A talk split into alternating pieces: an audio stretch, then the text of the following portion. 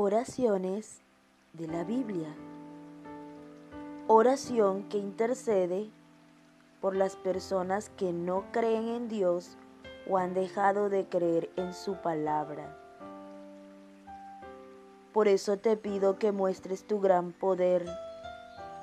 Tú mismo has dicho que tienes mucho amor y paciencia y que por eso perdonas al pecador. Tú has dicho que castigas a los hijos, a los nietos y a los bisnietos por la maldad de sus padres. Dios mío, si desde Egipto has aguantado a este pueblo, y si realmente es tan grande tu amor, perdónale este pecado. Libro de Números, capítulo 14, versos 17 al 19 versión, traducción al lenguaje actual.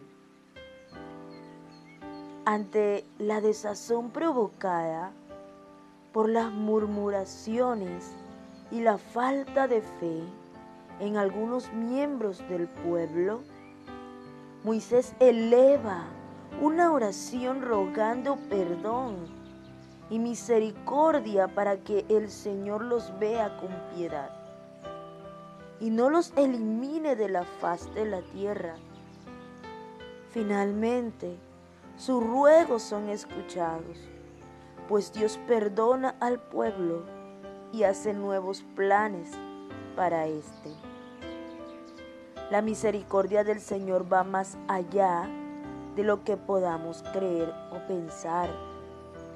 Una genuina oración de arrepentimiento y súplica puede ocasionar grandes cambios a favor de otros. Dios de milagros, Padre bueno y misericordioso,